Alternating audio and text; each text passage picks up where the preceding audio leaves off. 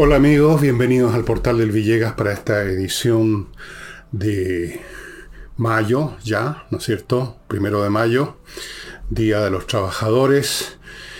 Para los que no saben, se, escogió en algún momento el día primero de mayo porque en 1886 en Chicago hubo una huelga que mm, terminó a balazos, con ejecuciones y todo lo demás, porque en algún momento a su vez unos anarquistas que estaban metidos en medio del lote de los obreros que estaban pidiendo la jornada de ocho horas arrojaron unas bombas y mataron policías, quedó la crema y hubo juicios de varios de estos individuos fueron, fueron ajusticiados y entonces se habla de los mártires de Chicago y el primero de mayo quedó establecido de tal manera. Ahora, en Chile, donde acabamos de legislar para cortar las jornadas de trabajo y donde no reina precisamente la diligencia en las actividades laborales, como es cuestión de mirar para adentro de las oficinas y ver las sillas vacías. Eh, yo no sé cómo tenemos todavía la tupé de celebrar el Día de los Trabajadores. Y entremos en materia. Voy a partir con un tema que a lo mejor va a ocupar todo el programa o gran parte de él, pero me parece importante tenerlo en cuenta y nace de una de una reacción airada, eh, preocupada y con toda razón de Evelyn Matei cuando se enteró que unas grabaciones que inculpaban o complicaban aún más la figura del señor Jadue y su famoso proyecto Las Farmacias Populares, que terminó siendo un enredo bastante oscuro, bastante sórdido, diría yo. Esas confesiones o esas conversaciones telefónicas que lo, que lo enredaban aún más en el asunto desaparecieron de la fiscalía. Entonces, Evelyn Matei habló que la corrupción ha llegado a extremos que ya son insostenibles. Asume ella que alguien en la fiscalía entonces corrupto política o materialmente eh, hizo desaparecer. Eh, yo me temo, me temo que esto va mucho más allá de la corrupción. La corrupción va más allá y por lo tanto, lo que haya sucedido con estas conversaciones de Jadwe no es, a mi juicio, un episodio de corrupción, sino que es manifestación de una cuestión mucho más seria. La corrupción es como una enfermedad que le pasa a un cuerpo, pero no es el cuerpo. El cuerpo en su conjunto, salvo una enfermedad terminal ya masiva, está sano, salvo por aquel órgano, aquella parte donde se está sufriendo algún tipo de problema de salud. Y lo mismo en una sociedad, podemos decir que una sociedad eh, hay tal o cual parte corrupta, porque el resto del cuerpo social de la sociedad no lo está y por eso que hay gente que indica con el dedo este fenómeno porque todavía aparece como algo que destaca en medio de la normalidad, porque se atreven a hacerlo y porque esperan que van a haber organismos del Estado que van a actuar para ir a atacar el problema de la corrupción.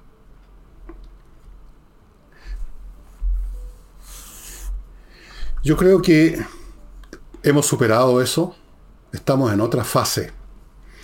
Lo que estamos viendo es una nueva clase de Estado, estimados amigos, que se está formando y en el cual ya ese Estado, sus distintos elementos, órganos, ministerios, empresas, etcétera, ya no opera como se supone que opera un Estado en los libros de texto y lo que esperan los ciudadanos, como un aparato administrativo que está al servicio del público, de la sociedad. Es el órgano ejecutor para resolver temas que competen a la población de una sociedad educación, salud, lo que a usted le parezca. Para eso se cobran impuestos que supuestamente van a financiar esas actividades que están dirigidas a servir a la población y por lo tanto se habla de que el funcionario es un servidor público, una expresión que se empezó a hacer hace unos años precisamente en el momento en que ya no tenía mucho sentido. Se empieza a convertir eh, en otra cosa se empieza a convertir en instrumento de una nomenclatura.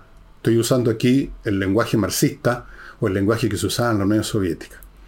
El funcionario normal de un Estado normal es una persona que opera en determinada parte de esa organización, como una ruedecilla esa organización, para hacer cosas que están al servicio del público.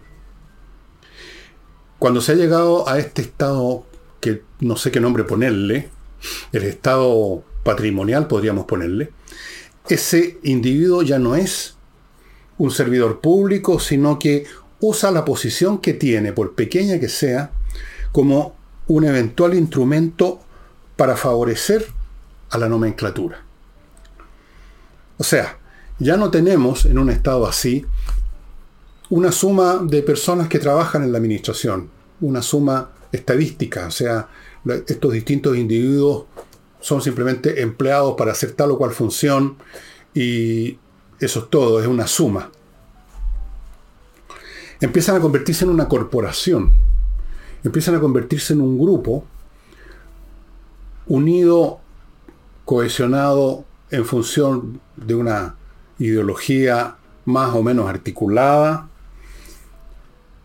relacionado unos con otros por sus formaciones, quizás comunes en los mismos colegios, en los mismos barrios, por sus relaciones personales unos con otros, incluyendo matrimonio, familia, se empiezan a convertir en una corporación que tiene intereses como corporación, no como una suma de individuos, intereses políticos, ideológicos y personales también, que hacen del Estado ya no el servidor del público, sino que un instrumento al servicio de esa corporación, que empieza a convertirse, si le damos más tiempo, en una casta. Se empieza a convertir en eso que en Rusia se llamaba la nomenclatura. Y los miembros de esa nomenclatura, los rusos le daban un nombre, lo llamaban los aparatchik. Si ustedes buscan en, el, en Google la, qué es lo que significa para chic, es el nombre que le dan los rusos a un funcionario, pero un profesional, que estaba a tiempo completo al servicio del Partido Comunista y la administración soviética, que a su vez estaba al servicio del Partido Comunista. El público y la relación de este público con este Estado deja de existir. El público se relaciona con un órgano de poder que toma la forma de Estado y manejado por esta casta, esta nomenclatura, cuya membresía son los aparatchik.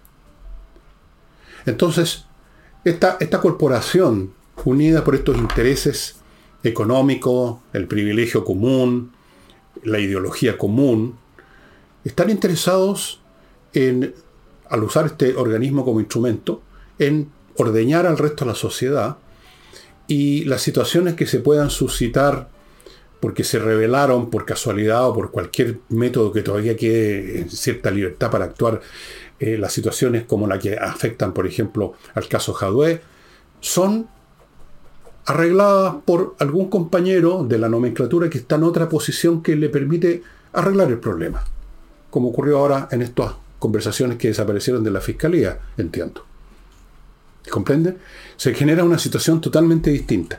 Ya no hay un Estado con funcionarios, sino que hay una casta corporativa, unida, homogénea, que se conocen desde niños muchos de ellos, especialmente en las zonas altas, como lo vemos en nuestro gobierno, compañeros de colegio, universidad, iban a los mismos bares, son como una comunidad, y como comunidad llegan al Estado, se apoderan del Estado, lo rellenan, lo copan con su gente y lo convierten en instrumento. Instrumento de su ideología e instrumento de sus intereses. Porque se pagan buenos sueldos y toda clase de privilegios. El Estado se convierte entonces en un órgano al servicio de la nomenclatura de los aparatchik. Y eso es lo que estamos viendo en Chile. Eso ya va mucho más allá de la corrupción. La corrupción supone que hay una parte sana del cuerpo, hay una parte que está enferma, una pierna con gangrena, el resto del cuerpo no. Aquí la gangrena lo abarca todo, entonces ya no es gangrena, es otro cuerpo, es otra entidad, es otra normalidad, como dicen ahora.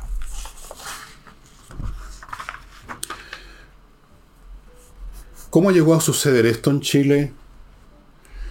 Vamos a verlo de inmediato, pero primero me hago cargo de mi primer bloque comercial que lo inicio con planemergenciaedificios.cl, un sitio donde hay unos profesionales que van a ir a su edificio a generar un plan o una estrategia de emergencia, cosa que es obligatoria por la nueva ley de copropiedad, la 21.442. Es obligatorio que cada edificio tenga un plan de emergencia para enfrentar situaciones como incendios, terremotos, cosas así, que determinen eh, cómo evacuar esa, esa, zona, si hay que evacuarla, por dónde, cuáles son las zonas de seguridad. Eso no lo sabe cualquier persona. Para eso hay especialistas en montones de, cosas. Y esos especialistas usted los encuentra en planemergenciaedificios.cl. Póngase en contacto con ellos para que vayan a su edificio o incluso a su condominio, generen un, estudien la situación, generen un plan y usted pueda entonces, si está a cargo de ese edificio, distribuir ese plan para que cada habitante lo conozca y si llega a haber una situación de emergencia, que actúen no a tontas y a locas, sino a sabienda de lo que hay que hacer. Plan emergenciaedificios.cl. Recuerden, tener este plan de evacuación y emergencia es obligatorio. Perdonen la... Ya saben qué, la alergia mía.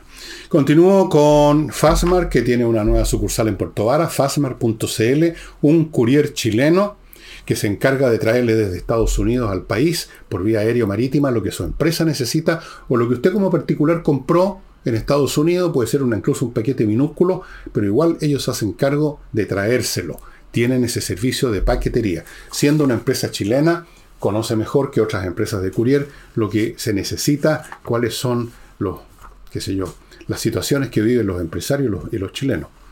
Continúo con Remodeling, una empresa formada por puros profesionales a cargo de remodelar su casa en todos los sentidos que usted quiera, en todo o en alguno.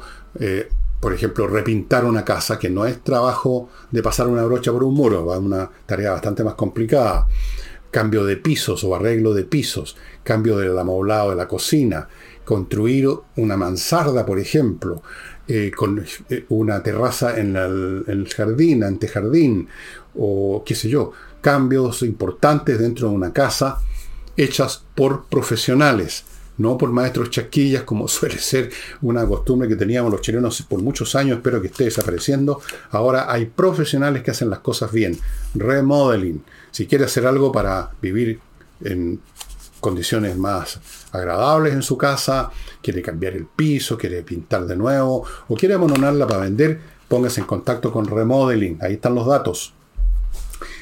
Continúo con la promoción de Climo que termina hoy. No, ayer terminó, pero quizás todavía acepten si usted rápidamente se pone en contacto con ellos.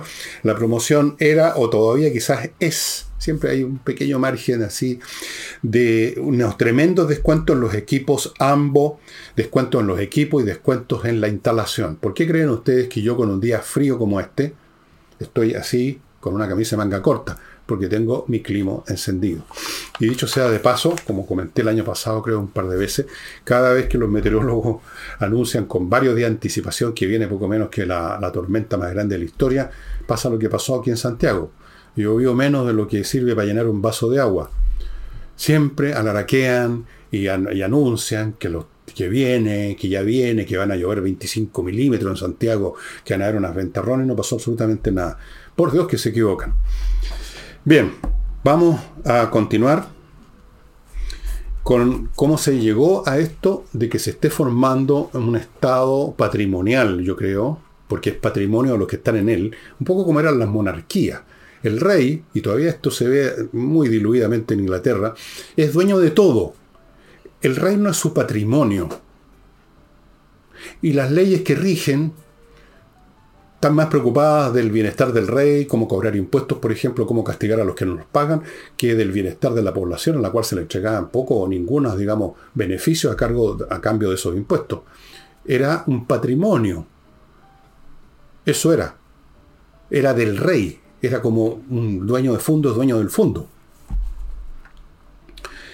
Esto empezó hace muchos años, diría yo hace unos 10, 15 años, o más o menos de...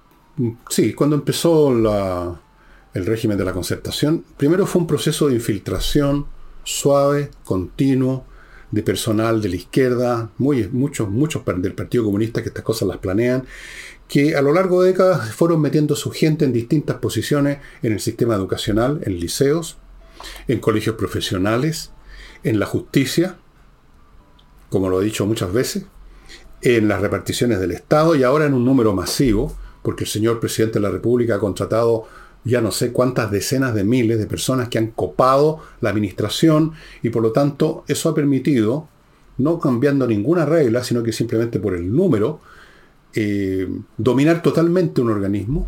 Los empleados que vienen de otros regímenes, los empleados de carrera de una administración pública quedan relegados a un rincón, son minimizados por esta masa que llegan con arrogancia, que llegan investidos de una idea de cómo debe ser el país, con una doctrina, con un catecismo, y están en el proceso de convertir el Estado en un instrumento de esta nomenclatura que tiene esta idea común de convertir Chile en algo distinto a lo que es ahora. Vamos a tener un Estado patrimonial. Ahora, ¿qué pasa con las instituciones armadas? En las instituciones armadas es evidente que el gobierno no puede, digamos, de la noche a la mañana inventar coroneles y generales del Partido Comunista o de otra parte y meterlos así como pueden meter cualquier gente en, un ministerio como se les dé la gana y en el número que quieran. No pueden hacerlo. Pero están metiendo gente por montones en todos los organismos que tengan alguna relación con el control civil de las Fuerzas Armadas, en todos. Y esto no lo digo yo simplemente observando aquí y allá algunas señales que aparecen en las decisiones del gobierno, sino que yo recibo información de allá. Y ellos tienen plena conciencia de que esto está ocurriendo. Pero esto significa que van a llegar a una situación las Fuerzas Armadas, las instituciones armadas, en que si bien no son copadas por personal salido de la nada, son domesticadas, ya lo están siendo en un grado muy importante, son domesticadas especialmente en los niveles superiores, donde a partir de cierto grado el oficial está pensando más bien en su carrera y en su pensión y en su jubilación y que no lo jodan, que no le inventen algún caso inventado, porque inventaron muchos casos que los lleve a la justicia y los revienten ante el público, ante todo. Entonces, están domesticados, están domesticados.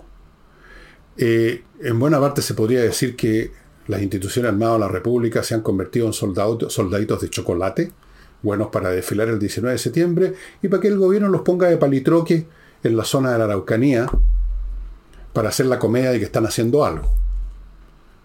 Tan domesticados están que miran con brazos cruzados como un ejército invasor, que es lo que es la CAM y los otros, se han apoderado de una parte de Chile, ya conquistaron una parte de Chile. Usted vaya al sur de Chile, vaya a la macrozona sur, a ver quién gobierna allí realmente hasta para pasar de una cuadra a otra, de una, de una, de, una, de una vereda a la del frente, usted quizás tenga que pagar a un grupete de, de, ¿cómo se llama?, de combatiente, digamos, un peaje. Empresarios que sufren extorsiones para que no les quemen sus cosas, pero tienen que, como a los gángsters que hacían en Chicago. Asesinatos de gente que contraria o de, qué sé yo, incendios, quema todos los días. Y ahí están los militares de brazos cruzados porque los domesticaron. Tan domestic no se apoderaron de ellos, pero los domesticaron. Eventualmente a la larga los van a convertir en la Guardia Pretoriana del Partido Comunista. Ese es el plan. Los planes están bien trazados, bien planificados y paso a paso, gradualmente, suavecito, cortando el salame con tajada finita, con harta vaselina, van logrando su cometido.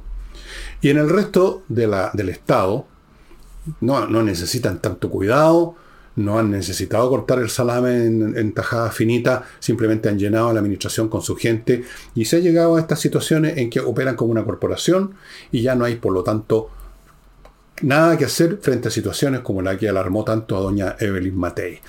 Y esto se multiplica en miles de más casos. Cuando usted vea casos de corrupción que no llegan a ninguna parte, personas que han sido, han desfalcado un municipio y sin embargo terminan en altos puestos de gobierno, véalos todo esto como enmarcado, como fenómenos enmarcados en esta nueva situación estructural del Estado chileno, convertido de servidor público en instrumento de una corporación, de una casta, de una nomenclatura.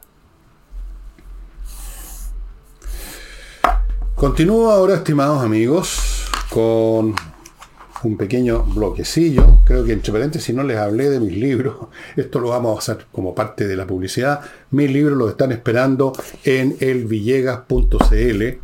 O sea, el Villegas, sí, slash tienda, junto con Envejezco Muérase. Los puede comprar de a uno, los puede comprar en, en combinaciones.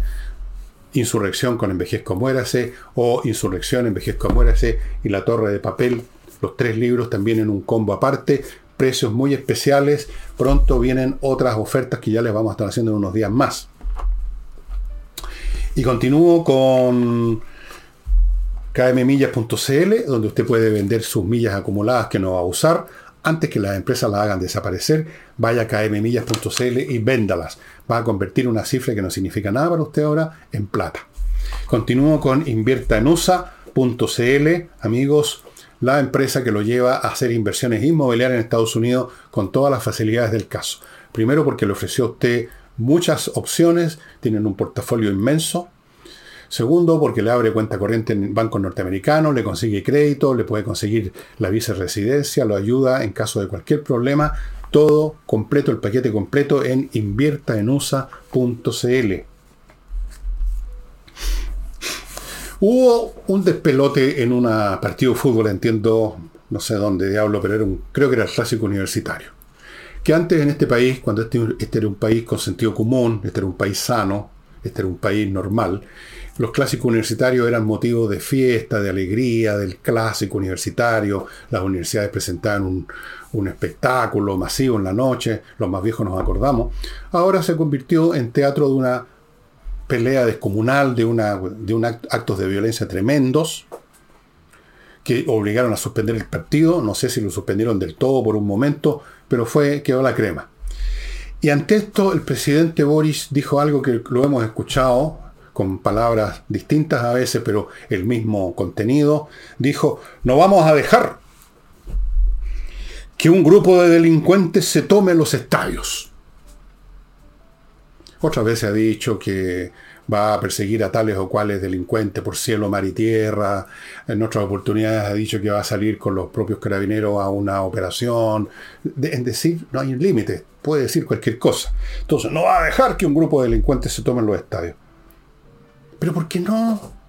Señor presidente, usted ha dejado a, a los delincuentes de la macrozona sur apoderarse de, de una parte del territorio chileno los dejó. En el norte de Chile usted ha dejado que sigan entrando inmigrantes, entre los cuales viene un porcentaje de delincuentes. Ya en el norte la gente ya está hasta la tusa, hasta la tusa, pero usted los ha dejado, porque las medidas que toma son simplemente una comedia. Usted ha dejado que el narcotráfico se tome ya no solo barrios, sino que ciudades completas, al punto que cuando los narcotraficantes celebran un funeral, la ciudad se tiene que cerrar el último episodio ocurrió en la municipalidad de Pedro Aguirre Cerda, donde el alcalde obligó, eh, hizo cerrar varios colegios. Y, los funerales van acompañados de autopatrulla, porque prácticamente es un efeméride nacional el, el funeral de un narcotraficante. Y usted lo ha permitido. Ha permitido que el delito se apodere de las calles de este país. Lo ha permitido no porque quiera, evidentemente, sino porque las medidas que toma no van al meollo porque todavía Carabineros no tiene todos los atributos. Todavía su propio gobierno busca, después que hizo una cosa con la letra chica, como dicen, busca disminuir las potestades, los derechos, las capacidades de la policía para actuar. Eso lo estamos viendo todo el tiempo, no lo estoy inventando yo. Entonces, si ha dejado que todo eso ocurra, ¿por qué no dejar que en un lugar cerrado, un edificio que el estadio en una ciudad, ah, dejen la crema? Por último, están ahí encerrados. A lo mejor a la salida dejaron también la crema, esos típicos las barras bravas, pero. ¿Para qué dice cosas que no va a cumplir, señor Boris? ¿Hasta cuándo miente? ¿Hasta cuándo hace comedias? No vamos a permitir. Hay una larga fila de cosas que usted dice que no va a permitir, pero que las ha permitido una tras otra. A propósito de la macrozona sur, o del sur en general, en la zona del Biobío, en el zona del Biobío, en los últimos dos o tres días se cometieron cinco asesinatos. Cinco. Y el tipo de asesinato que hacen pensar en sicarios que entran a un lugar y que matan a alguien, no en el acto de robarle o cuando el, tipo forcejeó, entonces le metieron un cuchillo, eso no. En tipos que entran a un lugar y le disparan, o sea, van a matar a alguien. Eso lo estamos viendo a menudo. También lo ha permitido el gobierno eso que ocurra, porque lo permite en la misma medida que deja que entren cientos, cientos de inmigrantes sin revisarlos, sin escrutarlos, todos los días, por todos lados. Cinco homicidios. Tal vez por eso o por otras razones, la, en la última encuesta de Pulso Ciudadano, la aprobación de Boris bajó tres puntos, que es bastante. Eh, la próxima vez puede subir tres puntos porque en esto, digamos, eh, el intelecto nacional prueba una vez más que ha sufrido algunos deterioros en los últimos años. Entonces basta que diga alguna cosa que parece simpática, Boris o haga algo, otra comedia, y vuelve a subir dos o tres puntos. Así que más o menos no, no le doy mucha importancia a eso. A lo que le doy importancia de esta encuesta es que el 76,4% de los encuestados dijeron que con toda seguridad o muy seguramente van a ir a votar el 7 de mayo. Bueno, vamos a ver si lo hacen, pero si lo hacen, o una cifra más o menos cercana, vamos a tener una cantidad importante de votantes. Cosa que debe tener aterrado al gobierno, porque esa masa importante de votantes yo creo que va en general a dejar muy va, va, a elegir mayoritariamente a concejales para la nueva constitución eh, que no son del oficialismo, que no son del gobierno, que no son de izquierda, que no son progresistas. Eso es lo que teme el gobierno. Por eso es que no ha hecho campaña para promover realmente una campaña en serio, para promover, para llevar a la gente a la urna electoral. Porque quieren, para ellos lo ideal es que no fuera nadie a votar prácticamente. Cosa que la derrota tuviera poco efecto, fuera menor, digamos, por ser menor el número de votantes. Ahora, otra cifra que es bastante enigmática de esta encuesta es que el 61% de los encuestados dijeron no tener confianza en el proceso. Lamentablemente no se preguntó a quién es lo que no le tienen confianza. ¿Cuál es la desconfianza de este 61%? ¿Desconfían de que eh, va a haber algún truco en el proceso electoral de modo que se van a distorsionar los resultados? ¿O que da lo mismo lo que se vote, los concejales al final de cuentas igual van a salir con una proposición constitucional no muy distinta a la anterior? Yo quisiera saber de qué es lo que no confían. O, en parte por responsabilidad de los propios políticos, tanto oficialistas como de oposición, asumen que el tema que se está disputando tiene que ver con sus problemas inmediatos y entonces como no tienen fe en que estos problemas inmediatos se vayan a resolver, entonces no tienen fe en el proceso, que no tiene nada que ver con los problemas inmediatos. No se trata aquí de resolver el tema de la seguridad o el tema de la cesantía o el tema de la inflación, se trata de resolver el tema de la constitución. Pero no está claro a qué le tienen desconfianza, aunque de todas maneras no sepamos cuál es el motivo de la desconfianza. El solo hecho que haya desconfianza es un elemento más que señala, diría yo, la desconfianza generalizada del pueblo chileno por la manera como se está ejerciendo la política hoy en día, por lo que hacen los oficialistas, por lo que hace la oposición. Incluso los que hacen los de la oposición, que aparentemente se han descolgado de los partidos clásicos de oposición, pero no hay mucha confianza, uno los ve, uno los ve saliéndose de un partido, por ejemplo, de la democracia cristiana, y luego supuestamente fundando otro, pero uno escucha lo que dicen y plantean, y lo que hacen, y son más o menos la misma cosa de siempre, muertos de susto, pensando sus carreritas, pensando en salvar el potito, los conocemos. Entonces hay desconfianza generalizada que ni siquiera tiene apellido. Es una desconfianza sin nombre. Es una, es una sensación, incluso diría yo, más que desconfianza de repudio al cómo se manejan las cosas en la política chilena. Y eso se refleja también en otros datos de encuestas, como el consabido fenómeno de que siempre el Congreso está en el último lugar de la tabla, con una aprobación mínima, mínima,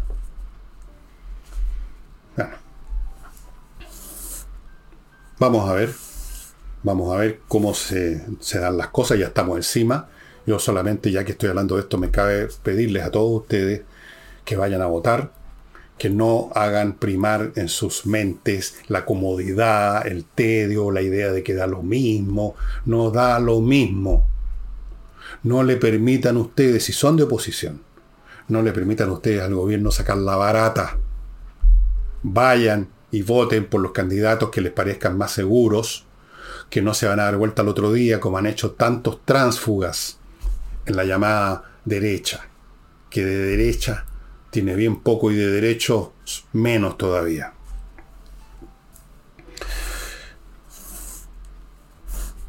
A propósito del tema de la empresa nacional del litio, que se supone que algún día en el futuro va a emplear a unos 8.000 barbúos y bigotúos revolucionarios para calentar silla cuando ya a nadie le interesa el litio, eh, se, se, han conocido datos que bastante interesantes.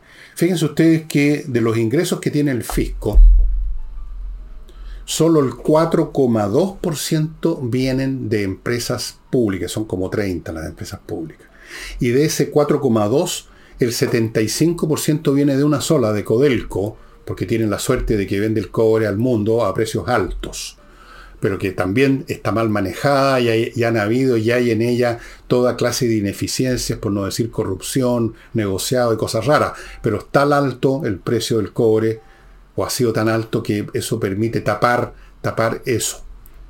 El 75% viene de ahí. Otro pequeño porcentaje viene del Banco Estado y el resto. De hecho, una buena número de reparticiones que dependen del Estado más bien, más que aportar, desaportan porque existen y funcionan sobre la base de subsidios que todo el tiempo se le están dando. Por ejemplo, a F, Empresa Ferrocarril del Estado, al Metro, a ENAP, Empresa Nacional del Petróleo que se supone con lo ambicodiciado que es el petróleo que debía estar dando ganancias a Chile, pero de hace mucho tiempo que da pérdida, ENAP. Y ahí sigue funcionando ENAP y ahí seguimos volcando nuestros, nuestros impuestos. Y Televisión Nacional de Chile, que al menos, supongo yo, entrega puros programas del más alto nivel intelectual, con los más geniales periodistas, con los más extraordinarios analistas, obras de teatro, Shakespeare, música clásica, eso es lo que entiendo que debiera estar haciendo Televisión Nacional. Si recibe subsidio, no sé. No veo televisión. Ustedes cuéntenme qué les parece Televisión Nacional a la cual usted ayuda a mantener con su impuesto. ¿De dónde viene la plata entonces el fisco? Bueno, hagan la diferencia. El 95,8% entonces viene del sector privado. Ahí se produce la riqueza. No en el fisco. No se produce la riqueza del trabajo suyo, del trabajo de las empresas, de las pymes, de las empresas medianas, de las grandes, de los profesionales, a todos se les saca, yo no saben ustedes todos los impuestos que pago por los libros que producimos acá y todo lo demás. De ahí viene la, de la plata, pues. No viene de las empresas nacionales, no viene del Estado, del Estado que va a crear una sociedad de benefactores. ¿Cómo la llaman? Eh, un Estado benefactor, un Estado que va a hacer el bien, bueno, el mejor bien que podría hacer el Estado chileno es achicarse lo más posible para que no siga cargando con el peso de sus cientos de miles de funcionarios y de sus actividades que no sirven para nada, cargando sobre los hombros del ciudadano común y corriente. Ese sería el único gran aporte que podría hacer el Estado. Disminuirse lo más posible. Pero eso no va a ocurrir, por supuesto, porque aquí tenemos una gran cantidad de gente, especialmente ciertos sectores políticos, que son parásitos del Estado porque en la vida privada les va como las pelotas, porque no tienen talento, no tienen capacidad de trabajo, porque viven reclamando, tienen, tienen toda una estructura, una cierta estructura mental que usted conoce. Entonces, ¿de ¿cómo se las arreglan en la vida? En el Estado. Calentando una silla en el Estado. Para el beneficio del pueblo, para un estado de bienestar. estado de bienestar para ellos, por supuesto. Eh,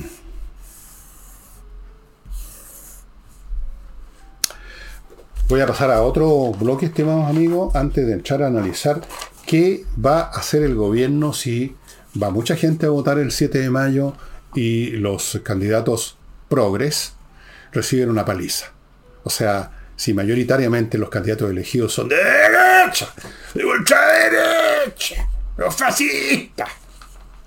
Salina Yojea, amigos, si usted tiene un problema legal civil, no recurra a cualquier abogado que le recomendó la tía, la tía Juana o alguien así.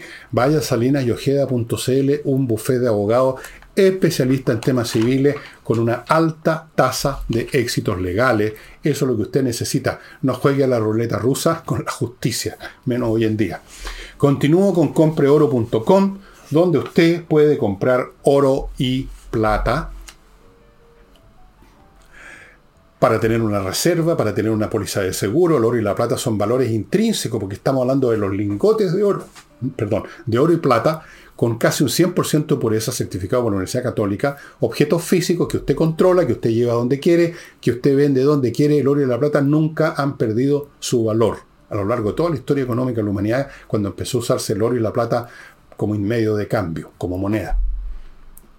Y ahora, además, si usted quiere vender joyas con oro, porque tiene un apuro, o por la razón que sea, porque ya no le interesa esa joya, le van a comprar en un local que usted puede averiguar en, eh, compreoro.com. Y el pago es inmediato. Y termino este bloque con el con entreninglés.com, que está ofreciendo algo súper interesante, estimados amigos. Escuchen bien. 24 clases para que usted tenga una sólida base de inglés más, más un ciclo de cuatro clases de conversación, todo eso por 418 lucas 200. 418 lucas. Repito, 24 clases más, más cuatro, un ciclo de cuatro clases de conversación para que usted realmente entre a régimen con lo que ha aprendido en las clases, en las 24 clases. Póngase en contacto con entreninglés.com. ¿Qué va a hacer el gobierno, estimados amigos, si vota mucha gente, una masa contundente, y por lo tanto los resultados van a ser contundentes, y los candidatos progresistas son básicamente barridos del mapa, si la oposición de una manera de otra, de una forma de otra, con todos sus sabores, desde republicanos hasta aquellos del Chile Vamos, que no sabe dónde van, saca una mayoría importante, quizás como la del 4 de septiembre o quizás hasta más. ¿Va a oír en ese caso el gobierno eso que siempre dicen que oyen los izquierdistas, la voz de la calle? Hemos oído la voz de la calle. No van a oír la voz de la calle. Como no lo oyeron el 4 de septiembre. Van a seguir. Porque los creyentes en algo, religión, político, lo que sea, no cambian sus creencias por un traspiés para ellos es un traspiés, para ellos es una derrota que puede ser superada en la próxima ocasión. Para ellos es el resultado de la ignorancia del público, porque somos todos unos hueones fascistas pobres, porque somos unos idiotas, porque nos engañaron. La próxima vez, en cambio, nos van a iluminar, así que siguen con lo mismo. Así que si alguien cree que el gobierno, si es derrotado estruendosamente, va a cambiar su rumbo, no se equivoquen. El señor Boric, como los demás, es un cantinfla, un comediante. Pero eso no quita que cree en lo que cree. Lo cree mal, cree tontería, las cree por las razones equivocadas, además tiene una confusión en su cerebrito, pero cree, va a seguir en eso, y su gente también. No se hagan ilusión, como les gusta hacerse la ilusión, o dicen que se la hacen para justificar su, su, su obsecuencia, mucha gente de derecha, no, si se van a cambiar, si lo que la realidad, qué señor, no, no va a suceder eso. Van a seguir intentando, van a seguir intentándolo por otros medios. Si tuvieran poder físico, si hubieran ya terminado de controlar, usted sabe a quiénes, ya estarían simplemente aplicando decretos con fuerza de ley, ¿no? Estarían actuando así con, eh, con resquicios legales, estarían haciendo lo que hizo Allende en su momento, o trató de hacer, que le costó, le costó su gobierno, le costó su vida. Van a seguir. Van a seguir. Eso va a pasar. Y mientras tanto, termino el programa, eh, no, el programa no lo termino todavía, con Mirosevic, que preside la Cámara, eh, a propósito de la crisis migratoria, se votó a académico de la legua que ve el panorama completo y dijo que aquí hay que, eh, la autocrítica tiene que ser general, porque en los gobiernos anteriores también, etc. El viejo truco de diluir las culpas y responsabilidades personales diciendo que todos tenemos culpas y responsabilidades, y si todos tenemos, nadie tiene. Es verdad que esto empezó hace tiempo, empezó precisamente con una camarada de, de la lucha por eh, la justicia del señor Mirosevich. Empezó con la señora Bachelet, ¿no? Luego continuó con Piñera. Y ha continuado hasta el día de hoy con Boric. Claro que hay otras responsabilidades. Por lo menos tres gobiernos. Pero de todas formas es este gobierno el que tiene que asumir ahora las responsabilidades que a este gobierno le tocan en este momento. No empecemos con esta estúpida palabra vieja, originada en la Asamblea del Partido Comunista de la Unión Soviética, esto de la autocrítica. Por Dios que les gusta hablar de la autocrítica. Nunca ejercen autocrítica, nunca ejercen crítica de nada. Es una palabra mentirosa, y además no viene a cuento. Este no es el momento de las autocríticas, que nos pongamos todos tomados de la mano a decir, sí, en realidad somos todos responsables, hagamos una autocrítica. Yo soy responsable, pero tú eres responsable también, y aquel es responsable, todos somos responsables, así que por lo tanto no nos acusemos nosotros y mientras tanto no se hace nada, o se hace muy poco, o se hace algo que no sirve para nada, como es el caso con la inmigración. Es un viejo truco esto para ocultar responsabilidad al hablar de que todos somos responsables. es un viejo truco. Y vi una buena noticia. Eh, la PDI allanó, hizo una serie de redadas y allanó las habitaciones de varias, un par, por lo menos que un par de, de bandas de narcotraficantes eh, y, detuvo a montones de personas. Espero que los jueces benévolos después no los dejen sueltos por cualquier, con cualquier pretexto, pero por lo menos se hizo la primera parte de la pega, se les tomó prisionero, pero fíjense ustedes cómo fue. La policía fue a buscarlos. Hay que actuar proactivamente, como he dicho.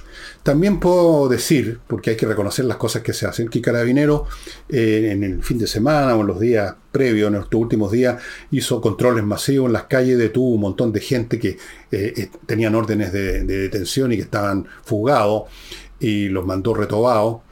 Eso es lo que hay que hacer, hay que actuar activamente.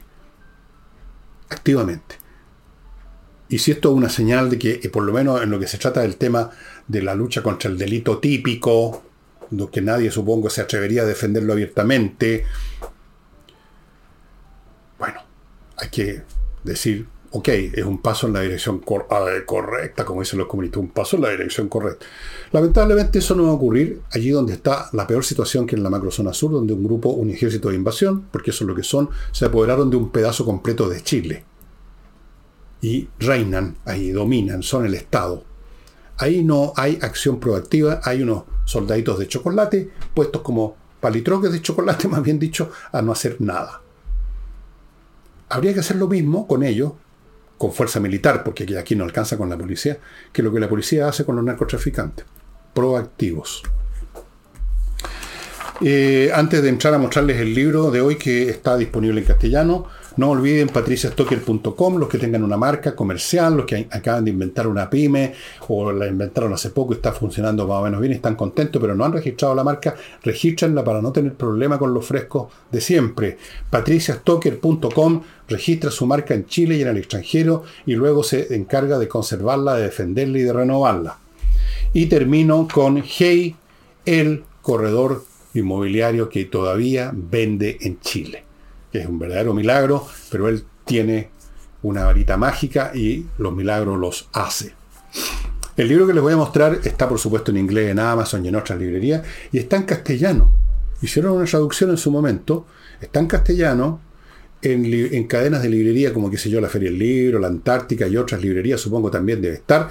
Y es este libro que se llama On History, que en castellano ha sido traducido, bueno, más o menos igual, de la historia, sobre la historia, respecto a la historia, de este historiador británico muerto hace unos años, que yo tuve el gusto de conocer un poco, Eric Hobsbawm, que habla de ejercicio del oficio de historiador, cómo se lleva a cabo, cómo ha cambiado la manera de hacer historia, eh, como aquí dice aquí en la solapa, eh,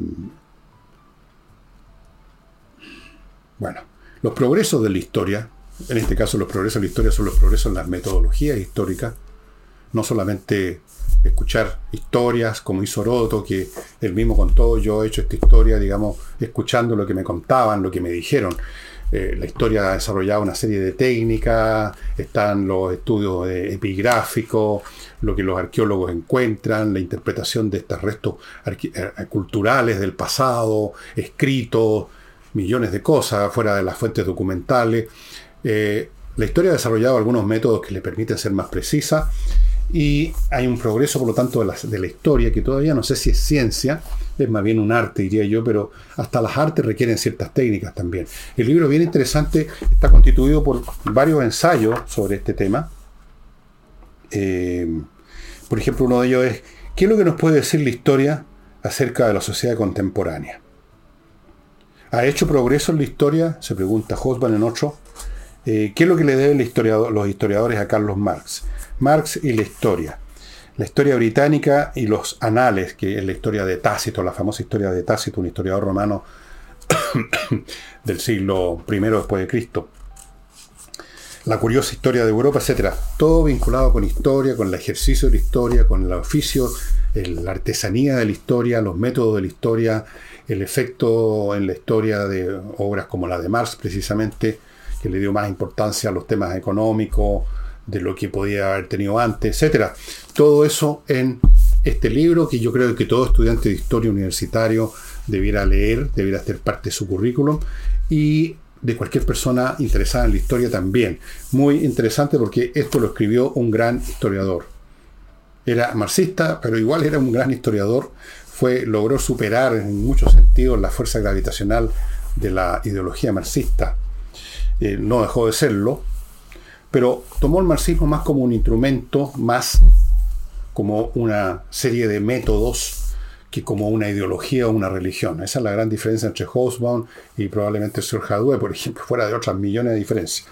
Ya, y eso sería todo, estimados amigos. Mañana nos vemos con, ya saben, Nicole Rodríguez. Chao, chao.